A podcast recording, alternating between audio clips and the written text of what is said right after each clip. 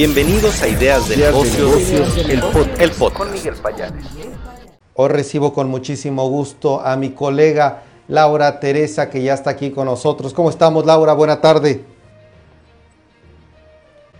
Buenas tardes, Miguel. Qué gusto estar de nuevo con el auditorio de Ideas de Negocios TV. Buen inicio de semana y ya estamos listos para comenzar con la información. ¿Qué tenemos el día de hoy en las noticias, Laura?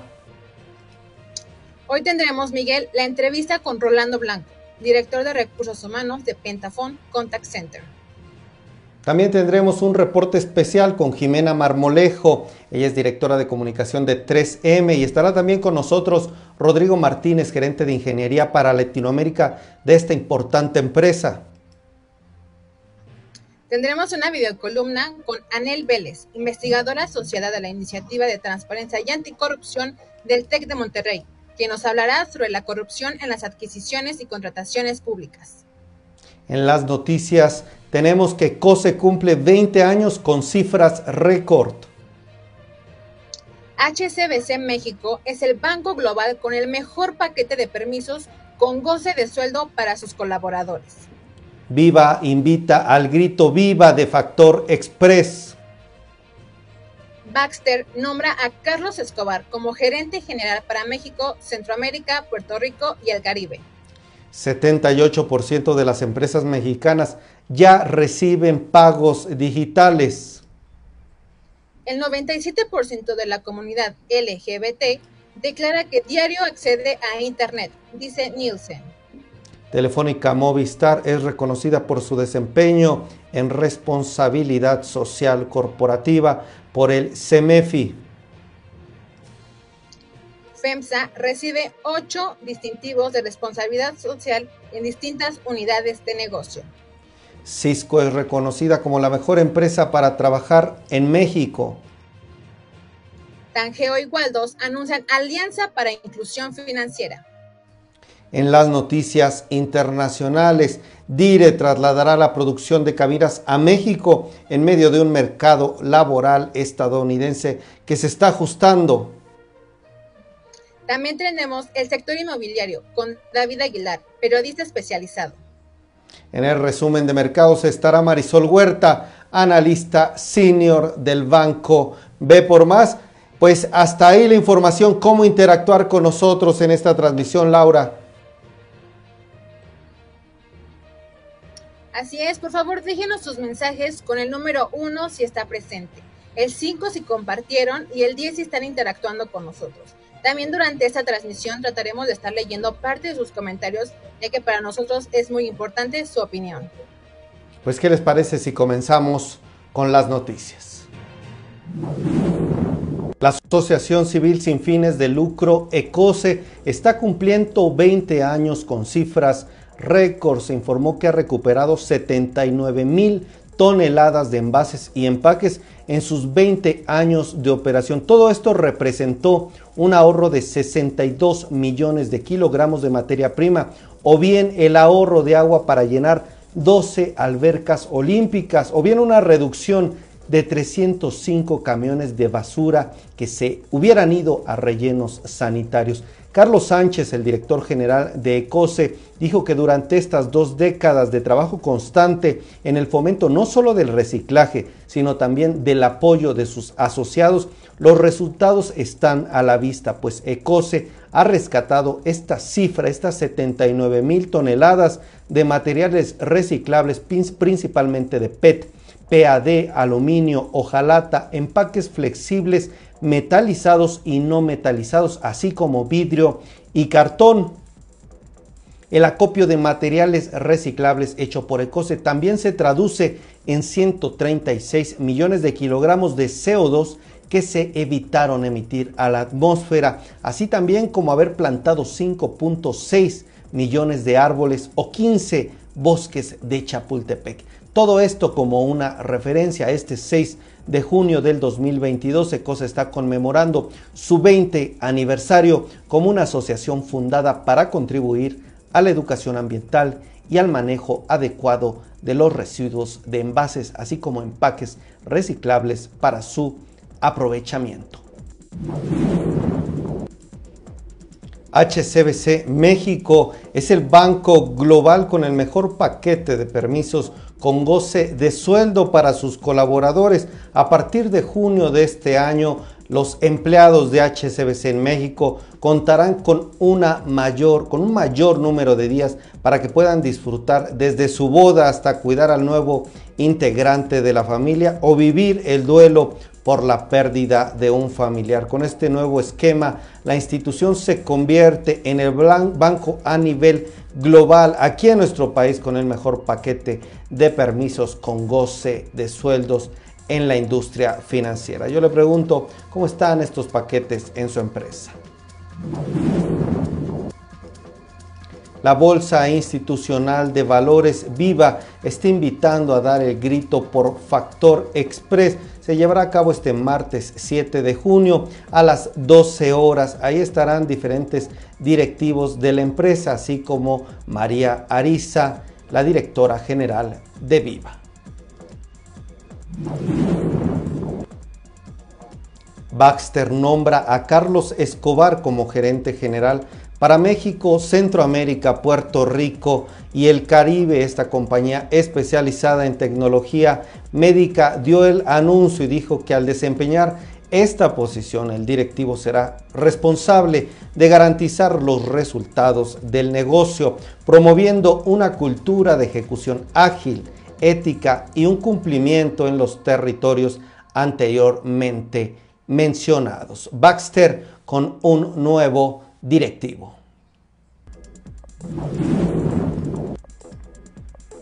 El 78% de las empresas mexicanas ya reciben pagos digitales. Esto lo está informando la Asociación de Internet MX, quien dijo que debido a la pandemia del COVID-19, el 77.8 de las compañías ha empezado a usar métodos de transacciones de pagos digitales, lo cual ha contribuido que 56% de las pymes usen plataformas de este tipo en sus compras y en las ventas. La empresa, la asociación está informando que el comercio electrónico sigue en franco crecimiento. Telefónica Movistar es reconocida por su desempeño en responsabilidad social corporativa por el Centro Mexicano de Filantropía, el CEMEFI, como resultado del compromiso con el país, dice la empresa, la visión de mejora continua y los estándares en los ámbitos de calidad de vida en la empresa, ética y gobierno empresarial, así como la vinculación con la comunidad y la preservación del medio ambiente, recibió este importante reconocimiento.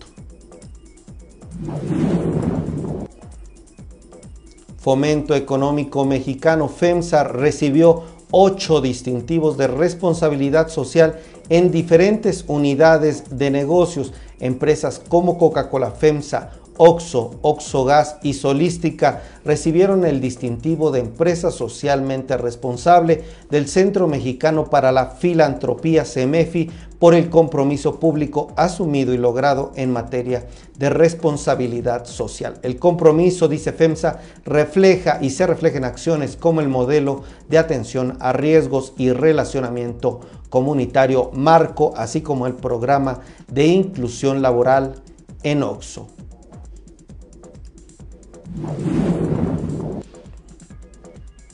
El 97% de la comunidad LGBT más declaró que diario accede a Internet y esto fue destacado por Nielsen y Bope, el cual analizó el consumo de medios por parte de internautas mexicanos de esta comunidad y el reporte permitió conocer más los intereses particulares de este sector de la población, sus patrones de consumo digitales de contenido y el impacto que esto representa para diferentes industrias. Por ejemplo, 81% de los participantes de esta comunidad usan un smartphone para acceder a redes sociales. Pasan más de 9 horas en promedio en las redes y aquellas redes más populares para ellos son Facebook, YouTube, Instagram y TikTok.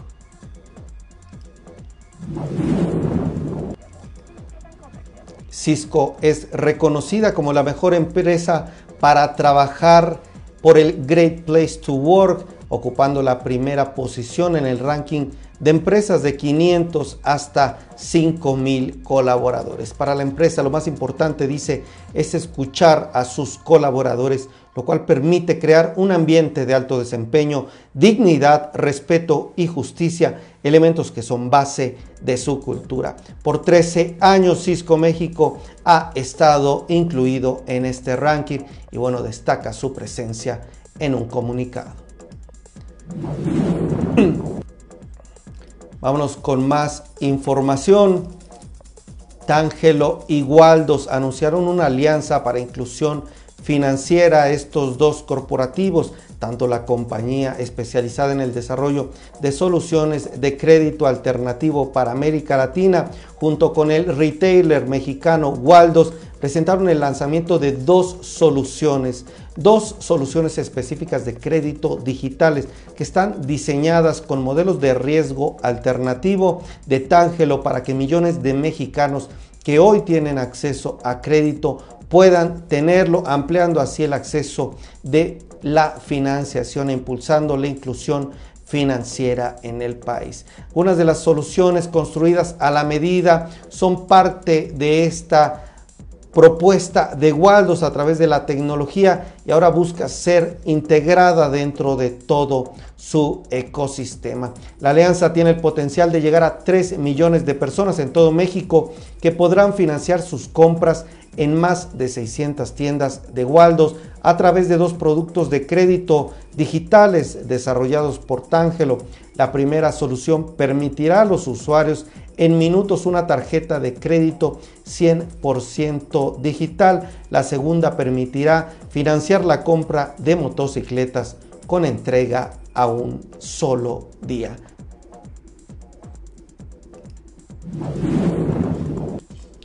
Mi querida Laura, hoy tenemos una entrevista. Primero dinos por favor quién está comentando en las redes sociales.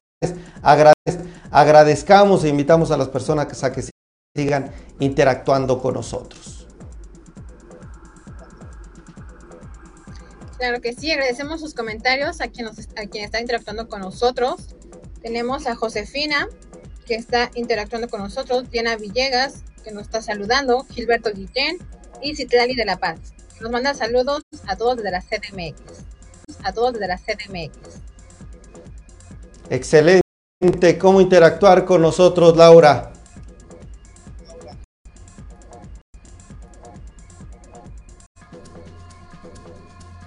Creo que tenemos un tema de comunicación. Que sí, el número 5, llegas a compartir esa transmisión. Y el número 10, si está interactuando con, con nosotros. Y eh, por favor, déjenos sus comentarios para saber qué le está pareciendo esto. Perfecto. Ahora, ahora sí, Laura, dime por favor con quién nos vamos, qué entrevista tenemos el día de hoy. Claro que sí, vamos con la entrevista con Rolando Blanco, director de recursos humanos de Pentafon Contact Center.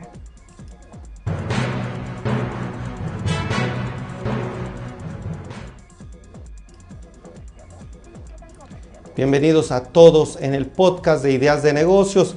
En la repetición, mi nombre es Miguel Payares. Hoy estamos en vivo, son las 19 horas con 19 minutos de este lunes 6 de junio. Vamos a hablar de un tema interesante y les quiero presentar a mi entrevistado del día de hoy. Quiero darle o recibir con muchísimo gusto a Rolando Rolando Blanco. Rolando Blanco es parte del equipo directivo, director de recursos humanos de Pentafón Contact Center y a quien recibo con muchísimo gusto esta tarde. ¿Cómo estamos, Rolando? Buena tarde.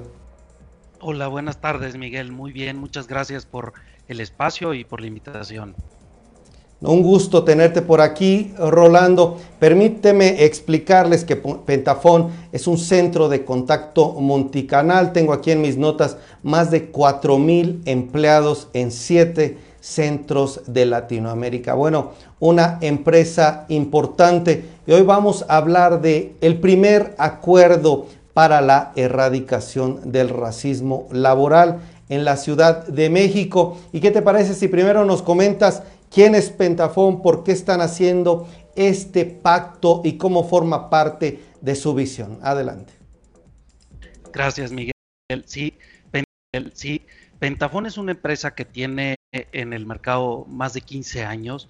Somos una empresa dedicada y enfocada en eh, las experiencias del cliente. Iniciamos como un centro de contacto que nos permite eh, entender y conocer los negocios, lo que antes se conocía como un centro de llamadas, y ha ido evolucionando en el tiempo. Ahora somos centros de contacto, dado que ya no somos únicamente call center o llamadas, ahora gestionamos interacciones con los clientes de nuestros clientes a través de, omnicanalidad. Eh, durante estos 15 años que ha tenido eh, la fortuna compañías eh, nacionales e internacionales, hemos sido partícipes de esa evolución que, que ha tenido la sociedad y, los mismos problemas eh, contemporáneos a los que nos enfrentamos. Eh, hemos tenido acercamientos con diferentes instituciones con la finalidad de, ser eh, parte activa de las soluciones en diferentes ámbitos, en la tecnología, en la innovación que, que se construye para dar servicio a los clientes, pero también en un impacto cultural y de soluciones hacia los principales issues que tenemos como sociedad. ¿Por qué, Rolando, entrar a este pacto? ¿Cómo forman parte ustedes? ¿Son parte de los directivos de las empresas que están impulsando este tema de la erradicación del racismo laboral? ¿O cómo forma parte esto de su visión? Sí, eh, se alinea perfectamente. Mira, nosotros tuvimos eh, acercamientos muy precisos con COPRED. Eh, COPRED tiene, que es el Consejo para Prevenir y Erradicar la Discriminación, tiene una serie de diferentes instancias, acuerdos, políticas y procesos con la finalidad de favorecer la equidad en la sociedad. Eh, dentro de los acuerdos que ellos tienen, tienen diferentes opciones. Eh, nosotros hace años nos afiliamos a COPRED a través del gran acuerdo por el trato igualitario.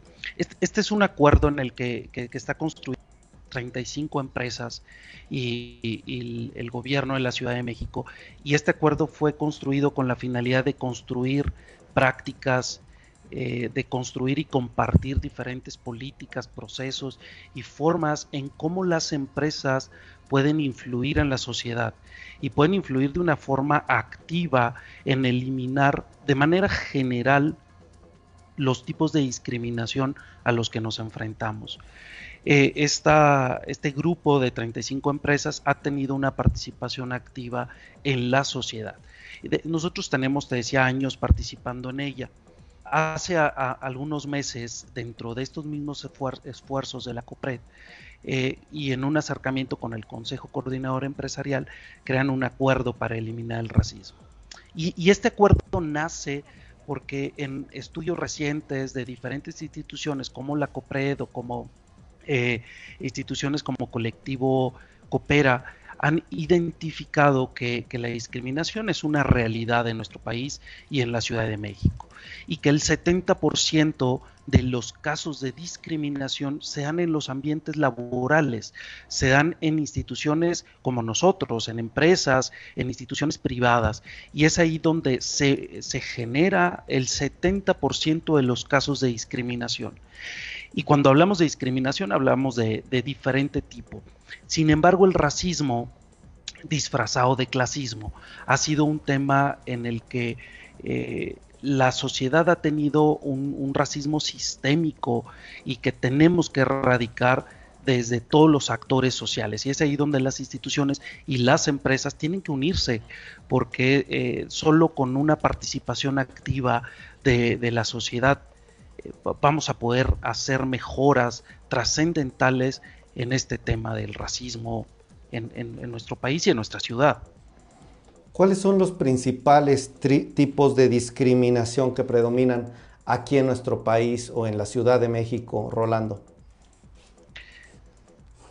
Mira, eh, en cuanto a los principales tipos, actualmente nos enfrentamos a, uno que es eh, muy lamentable y que se ha eh, normalizado como racismo sistémico. E, ese creo ha sido y basado en, los datos que Copred misma nos comparte de los principales que, siguen latentes, que es este racismo que está centrado en el tono de piel. Y incluso en el último estudio que hizo Copred, hablaba que el 80% de los jóvenes de la zona metropolitana están afirman que si tienes la piel más clara recibes un mejor trato que si tienes la piel más oscura. Entonces ese es de los principales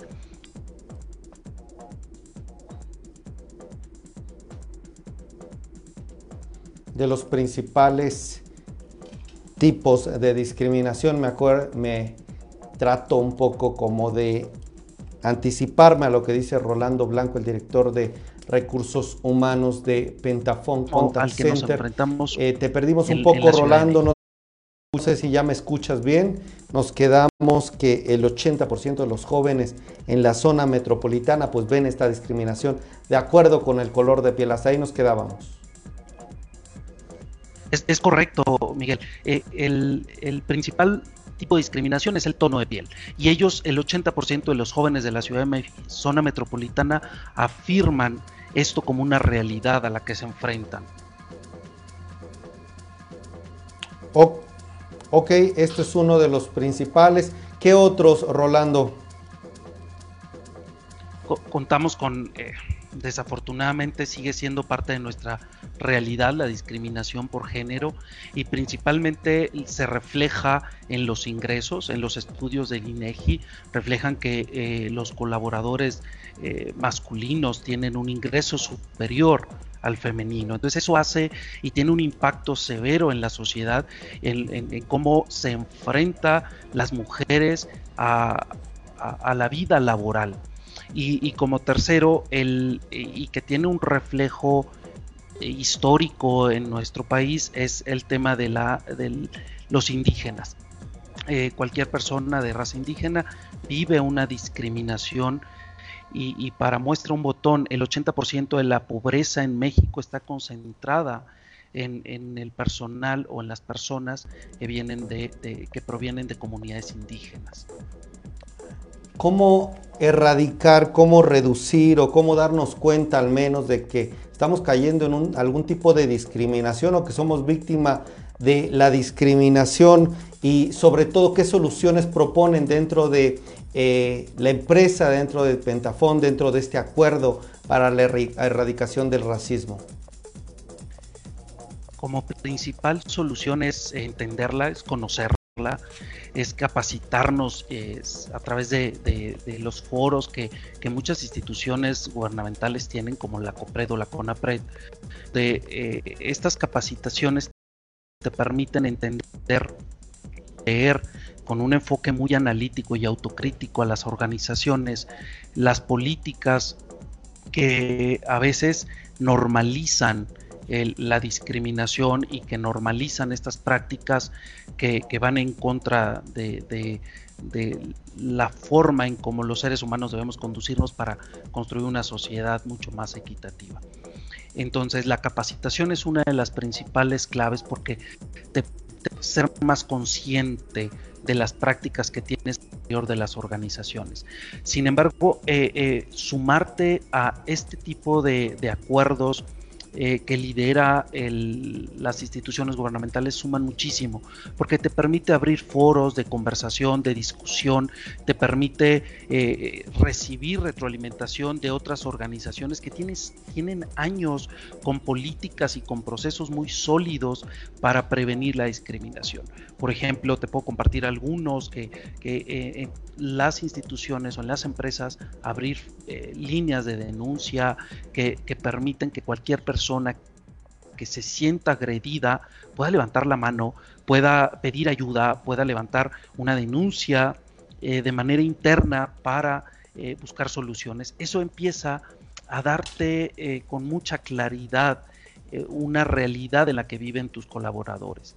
Eh, y, prácticas como estas son las que se, fomentan y se comparten en los foros, como el Gran Acuerdo Igualitario por el Trato Igualitario, en, los foros de COPRED, en estos acuerdos entre el Consejo Coordinador Empresarial y la COPRED. ahí es a donde nacen estas buenas prácticas que ayudan primero a ser conscientes y segundo, hay, hay, gente y hay organizaciones que tienen años trabajando en prácticas muy puntuales para resolver estos temas de manera eh, transversal en las empresas. Entonces, creo que esos son de, las recomendaciones que permiten que, seamos conscientes de dónde estamos parados. Para cerrar esta entrevista, Rolando Blanco, parte del equipo directivo de Pentafon Contact Center. Por favor, dinos qué tipo de prácticas han hecho ustedes, qué les ha funcionado dentro de la empresa, qué nos podrías destacar dentro de ustedes, también cómo tener más información de la compañía. Gracias, Miguel. Principal, te voy a compartir tres prácticas que nos ayudan muchísimo. Uno es echar mano de la tecnología eh, en la actualidad y en las condiciones en las que están las empresas frente a una nueva realidad post pandemia donde tenemos gran parte de los colaboradores en teletrabajo. Eso eh, hace que, no sea tan sencillo tener de cerca a la gente, dar seguimiento. Entonces, usar la tecnología para tener líneas de comunicación que nos acerque a la gente y que construya esa confianza con los equipos de trabajo y puedan eh, dar la mano, pedir ayuda y construir eh, soluciones alrededor de ello. El, la segunda práctica que creo permite y favorece muchísimo es empoderar a los colaboradores construir comités, equipos de trabajo, mesas de trabajo con los colaboradores a donde ellos sumen a las soluciones. El talento que tenemos en las, en las compañías en México es, es, valiosísimo y ellos tienen las soluciones principales para resolver muchos de los problemas contemporáneos a los que nos vamos enfrentando. Y, y si nosotros construimos comités de equidad, comités, comités eh, de atención y de solución. Ellos mismos nos dan a las organizaciones eh, la pauta de cómo hacerlo, cómo prevenirlo y cómo resolverlo. Y, como tercer punto, creo que eh, tener y construir políticas y que, que, vayan fomentando una cultura muy sólida de equidad y de respeto nos ayuda a resolverlo. Nosotros, eh, como te lo decía, pertenecemos a este gran acuerdo por el trato igualitario de COPRED. Y, y, hoy somos parte de estas organizaciones que suman y que ayudan a COPRED para construir diferentes buenas prácticas, compartirlas a través de nuestra página de, de internet, pentafon.com, pueden eh, localizarnos, ahí hay eh, medios de contacto muy ágiles que nos, se pueden acercar a nosotros y podemos compartirlos, porque es parte de nuestro compromiso social eh, sumar a más empresas, ayudar, fomentar y permear estas prácticas que no importa si es una empresa de 10 o 15 empleados o es una transnacional, son cosas que tendrían que ser obligatorias para las organizaciones.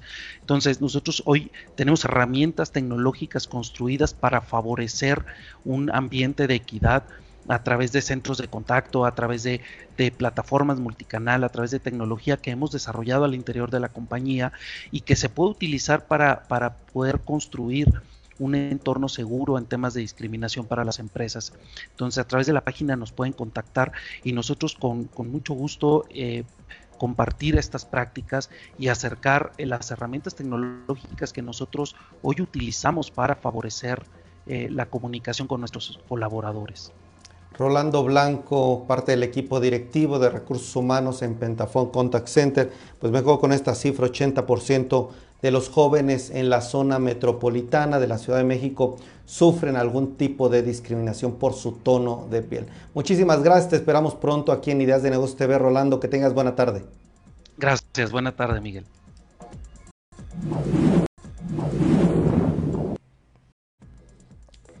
Querida Laura, ¿qué tenemos hoy? ¿Quién está comentando en las redes sociales? Dime, por favor, quién está en Facebook y también tenemos una videocolumna de quién.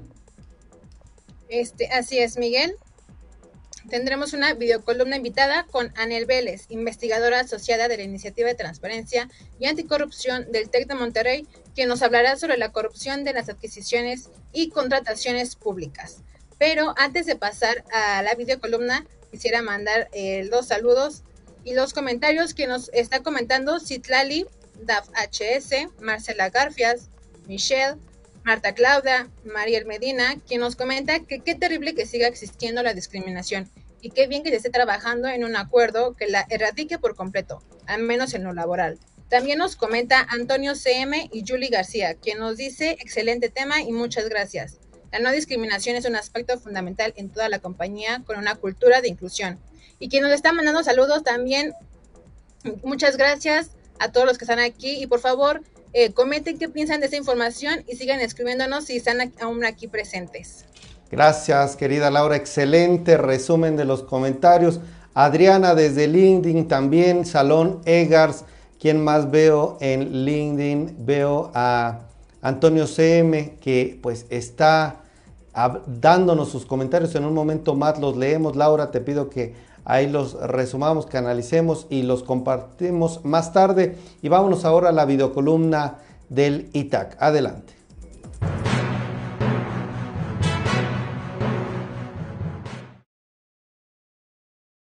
Hola Miguel, muchísimas gracias por el espacio que me otorgas el día de hoy. Eh, vamos a hablar de la corrupción en las contrataciones públicas y me gustaría empezar por definir qué son las contrataciones públicas, ¿no? Las contrataciones públicas se refiere a la compra de los gobiernos o empresas estatales eh, de adquisiciones, bienes y obras con el fin de satisfacer las necesidades de la población, ¿no? Em, estas deben de ser planeadas y ejecutadas teniendo siempre como prioridad el bienestar de la sociedad y no buscando intereses eh, propios o privados, ¿no? Las contrataciones públicas son importantísimas. La OCDE estima que alrededor del mundo los gobiernos gastan entre el 12 y el 20% de su Producto Interno Bruto a través de su sistema de contrataciones públicas, ¿no? Este es un proceso muy complejo debido a diferentes factores, entre los que destacan precisamente la complejidad del proceso como tal, pero también las grandes cantidades de dinero eh, que se manejan al momento de hacer estas contrataciones este tipo de factores y situaciones eh, crean una ventana de oportunidad eh, y de incentivos para que tanto funcionarios públicos como proveedores eh, lleguen a caer como en algún comportamiento ilícito, ¿no? Ahora me gustaría hablar un poco más a detalle específicamente de la corrupción en estos procesos, ya que ocurre tanto en países en vía de desarrollo como en países desarrollados. La OCDE en 2014 estimó que el 57% de los sobornos eh, se dieron en los procesos de contrataciones públicas, ¿no? Em, y es eh, particularmente vulnerable estos procesos, eh, ya que muchas veces los funcionarios actúan en función de intereses privados y no en función pues de la calidad, precio que pudieran, se pudieran otorgar en estas contrataciones, ¿no? Eh, es importante mencionar que la corrupción en contrataciones públicas es diferente a la que existe en, otros eh, procesos debido a diferentes factores, entre los que destacan la diversidad de actores que son parte de los procedimientos, la regulación específica que existe en la materia, pero también el, el amplio margen de discrecionalidad existente, ¿no? Las consecuencias de esta corrupción es muy peligrosa y costosas eh, en el corto, mediano y largo plazo. Se estima que eh, debido a estos eh, actos de corrupción se pueden incrementar los costos o reducir la calidad de los proyectos públicos entre un 30 a un 50%, ¿no? Eh, la corrupción en las contrataciones públicas eh, toma diferentes formas, como ya mencionamos el soborno, pero también la malversación de fondos, el abuso de funciones, el tráfico de influencias. Em, y también pueden resultar, eh, pueden ser resultado de conflictos de interés, ¿no? En el que muchas veces funcionarios eh, desvían recursos o modifican eh, los criterios de las diferentes convocatorias con el fin de obtener beneficios propios, ¿no? También se puede dar en forma de colusión a través de la fijación de precios o que ocasiona y desincentiva la competencia, lo que ocasiona que el gobierno muchas veces no obtenga la mejor relación entre calidad, eh, calidad-precio durante el proceso de la adquisición, ¿no? Eh, estos eh, procesos regularmente implican transacciones de acto valor, por lo que el favoritismo y el soborno son prácticas muy frecuentes, ¿no? Además de que muchas veces es difícil para aquellas personas que carecen de conocimiento o experiencia en el área de contratación poder identificar diferentes riesgos o instancias en las que puede suceder esta corrupción, ¿no? Me gustaría hacer hincapié en la corrupción en las contrataciones públicas municipales, ya que estas son eh, actividades detonadoras de la economía de las entidades federativas. Sin embargo, también son las más propensas a que existan actos de corrupción, ¿no? Es por esto que les menciono que es de suma importancia que existan mecanismos efectivos de control. Eh, tanto del proceso como de los funcionarios, para poder asegurar la transparencia y la rendición de cuentas y con esto poder reducir los índices de percepción de corrupción durante esos procesos. Muchísimas gracias. Un gusto que el ITAC nos comparte este tipo de videocolumnas. Laura, ¿qué tenemos de contenido más adelante o qué sigue? Así es, seguimos con un reporte especial donde estuvimos en la Tech Party de 3M México. Hoy me encuentro en el Centro de Innovación de 3M en México, en la zona de Santa Fe. Estamos en una Tech Party en el marco del 75 aniversario de 3M Innovando en México y aquí le presentamos más información. La Tech Party es un evento que hicimos en 3M en el Centro de Innovación de 3M México. ¿Qué es lo que buscamos con la Tech Party? Poder incentivar y acercar a los niños y las niñas a la ciencia. El estudio del estado de la ciencia en el mundo de 3M que recientemente publicamos menciona que los niños no se sienten tan seguros de estudiar en campos científicos. Es por esto que para nosotros es muy importante poder hacer actividades como estas y estamos muy agradecidos de todos los niños y los papás que lograron traerlos porque todos hacemos la diferencia y es una responsabilidad compartida que necesitamos hacer. El estudio de la ciencia es un estudio que hemos hecho los últimos cinco años y lo que 13M busca es entender el pulso de cómo la gente está percibiendo la ciencia a nivel mundial y en México específicamente. ¿Por qué lo hacemos? Porque creemos que la, la, ciencia y la divulgación de la ciencia es relevante y nuestro objetivo como compañía es aplicar la ciencia para mejorar la vida. Hasta ahí la información de este importante Tech Party. 3M busca acercar la ciencia a los niños. Laura, ¿quién tenemos en los mensajes? ¿Quién está comentando? ¿Y qué tenemos para lo siguiente, para la siguiente información? Agradecemos sus comentarios y por favor díganos quién sigue aquí con sus interacciones con el número 2, si está aún aquí presente para mandarle saludos. Y vamos al sector inmobiliario con David Aguilar, periodista especializado. Vámonos con mi querido David Aguilar.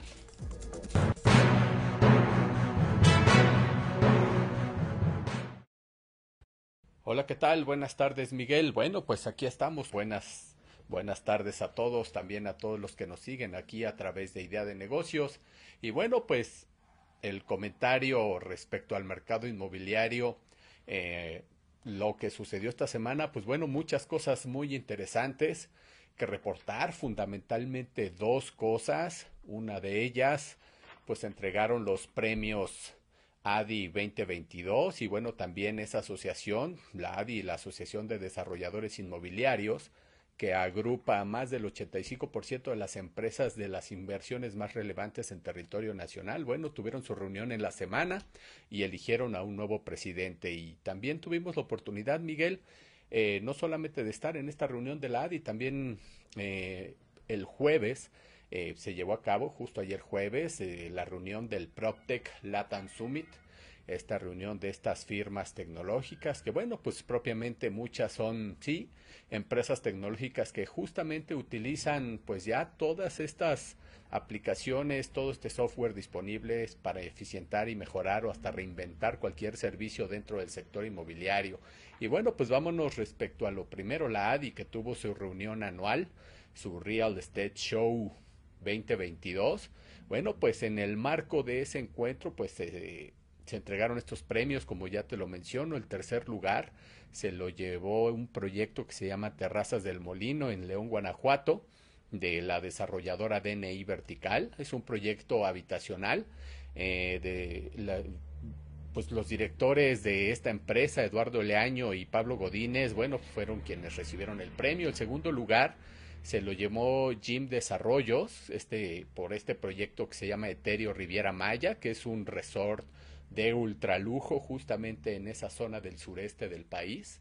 Un proyecto, bueno, que pues tan solo de visitar la página en internet te puedes dar una idea del extra lujo que puede llegar a lograrse a través de este tipo de inversiones. Bueno, eh, pues Abraham y Carlos Meta fueron los encargados de recibir este reconocimiento y bueno, el primer lugar se lo llevó el Reels Carton Ciudad de México, este edificio que se encuentra ahí justo eh, del costado izquierdo de Torre Mayor, si es que lo ves de frente ahí parado sobre Reforma en Ciudad de México. Este es un proyecto de Torre Urbana, es un hotel de lujo y residencias privadas. Y bueno, pues el encargado de recibir el premio fue Jaime Fasja, el director de Torre Urbana y quien precisamente va a ser el nuevo presidente de la Asociación de Desarrolladores Inmobiliarios.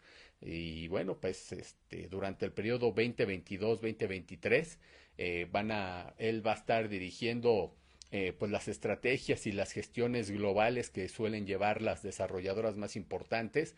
La entrega de los premios, vale decirlo, Miguel, las llevó a cabo Claudia Sheinbaum Pardo, la jefa de gobierno de la Ciudad de México, y es muy interesante porque hemos visto que, bueno, pues ella de manera muy peculiar en los últimos meses ha hecho diversas apariciones con los desarrolladores inmobiliarios. De hecho, el mensaje de, de Jaime Fasja en ese sentido, bueno, fue un mensaje de total apertura al diálogo, a, a, organizar el desarrollo urbano de la ciudad y a comprometer incluso inversiones por más de 18 mil millones de pesos para los próximos años en diversos proyectos. Y bueno, pues la jefa de gobierno en respuesta, pues evidentemente rindió los honores a una propuesta de diálogo abierto y bueno, pues e incluso enumeró pues las diversas cosas que ya en los meses recientes también se han anunciado, entre ellos el plan urbano de la zona rosa, los corredores urbanos de los que también ya hemos platicado en este espacio y por supuesto todo este plan de reconversión de oficinas que va a haber y que ahora serán proyectos de vivienda y que muy pronto ya estarán disponibles cuando menos 700 unidades y están en camino eh, por reconvertirse otros tantos proyectos en la Ciudad de México para poner disponible vivienda de diversos niveles. Acuérdate que uno de los compromisos que tienen los desarrolladores es que un porcentaje de esa vivienda no debe de tener un valor más allá de los 1.4 o 1.8 millones de pesos. Entonces se busca que incluso dentro de esta oferta eh, pues haya una inclusión para gente que no tiene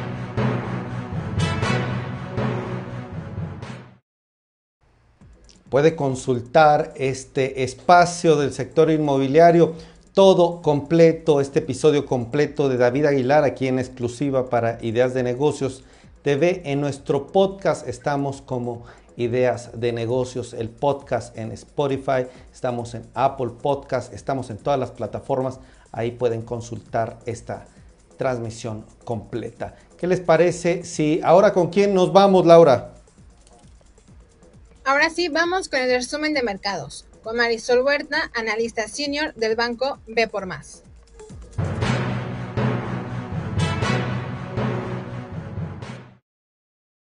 Hola, ¿qué tal Miguel? ¿Cómo estás? Buenas tardes, buenas tardes al auditorio. Bueno, pues bienvenidos a una nueva semana en las operaciones financieras, una semana en la que estamos iniciando de forma positiva.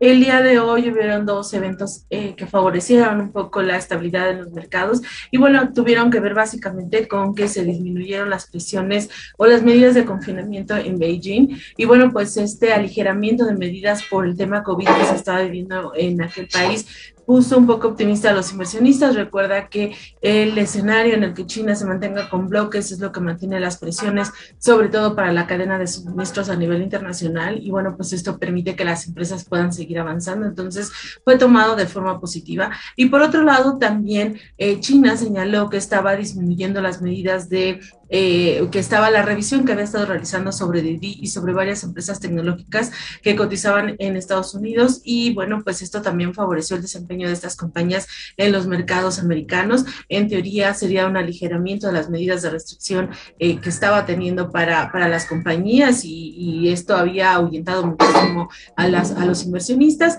Entonces, bueno, pues esto también provocó un desempeño favorable.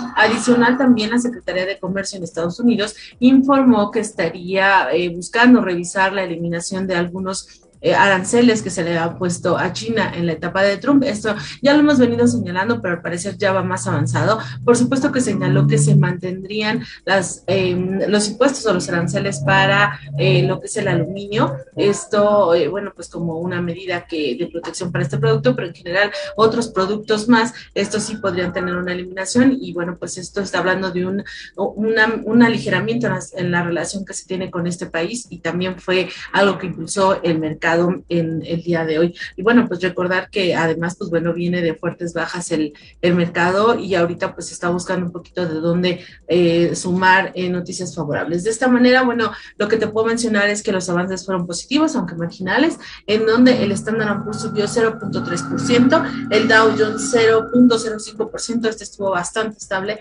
y el Nasdaq 0.4%. Esto, pues bueno, como te mencionó, esta situación. Además, bueno, esta semana los inversionistas van a estar atentos al dato de inflación en Estados Unidos que se va a dar a conocer el próximo 10 de junio. Esto junto con los datos que se dieron a conocer la semana anterior, al cierre de semana, se informaron datos de generación de solicitudes de empleo y de empleo que fueron tomados como positivos. Si este dato y el dato de inflación eh, de, que se dio a conocer esta semana viene por, digamos, con menor presión que lo que hemos estado observando por debajo de las expectativas, por así decirlo, eh, se estaría pensando que la Fed pudiera no ser tan agresiva en, la, el, en el incremento de tasas y recuerda que el 15 de junio se va a llevar a cabo la reunión de la FED, donde se está esperando hasta este momento un incremento de 50 puntos base, pero que podría ser mayor si los datos económicos eh, así lo señalan. Y bueno, pues al parecer los datos que se han informado son positivos y esto aligeraría la, aligeraría la preocupación para los inversionistas en este sentido.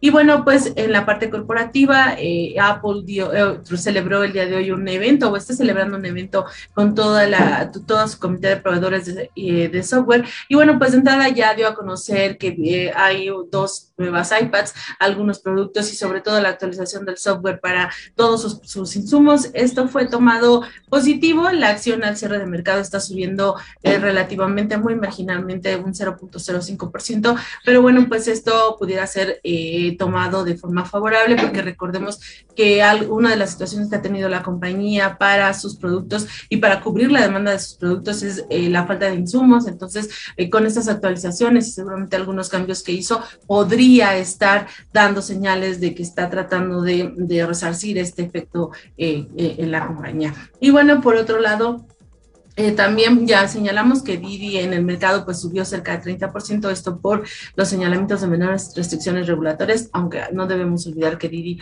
ha traído bajas bastante fuertes, entonces este avance importante apenas si logra ajustar las pérdidas que han tenido los inversionistas en esta emisora. Y bueno, por otro lado, para el caso de la Bolsa de México, aquí la semana no inició de forma positiva, hubo un retroceso tanto para el IPC de la Bolsa Mexicana de Valores como para el FTSE Viva, en donde el mercado local retrocedió 1.24% y el FTSE 1.4% también. Esto, bueno, pues ante el desempeño que presentaron algunas compañías de fuerte bursatilidad, en donde estamos hablando de la caída que tuvo en bolsa de 3%, Televisa que cayó 3.3% y Walmart que también cayó 2.8% este, en el mercado. Eh, pues, los niveles que están, se están observando de las emisoras, eh, algún ajuste todavía que se tiene por ahí por índice este, internacionales que se dieron la semana anterior y que siguen afectando el desempeño de las emisoras. Y bueno, para el tipo de cambio, finalmente comentarte en 19.56, muy estable con respecto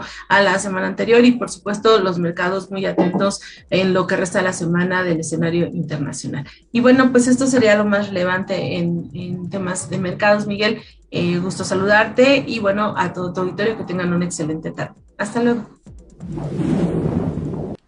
Un honor, un honor, tener todos los días a Marisol Huerta, analista senior del Banco de Más. Laura, ¿de quién nos despedimos? Llegamos al final de esta transmisión. Agradecemos sus comentarios y así llegamos al final con el noticiero. Por favor, díganos quién sigue aquí con, sus interacciones, con el número 2, si está aún presente, para poder mandarle saludos. Y en los comentarios tenemos a Mario Esparza, Josefina, Mariel Medina y Silvia Sierra, quien nos están mandando saludos.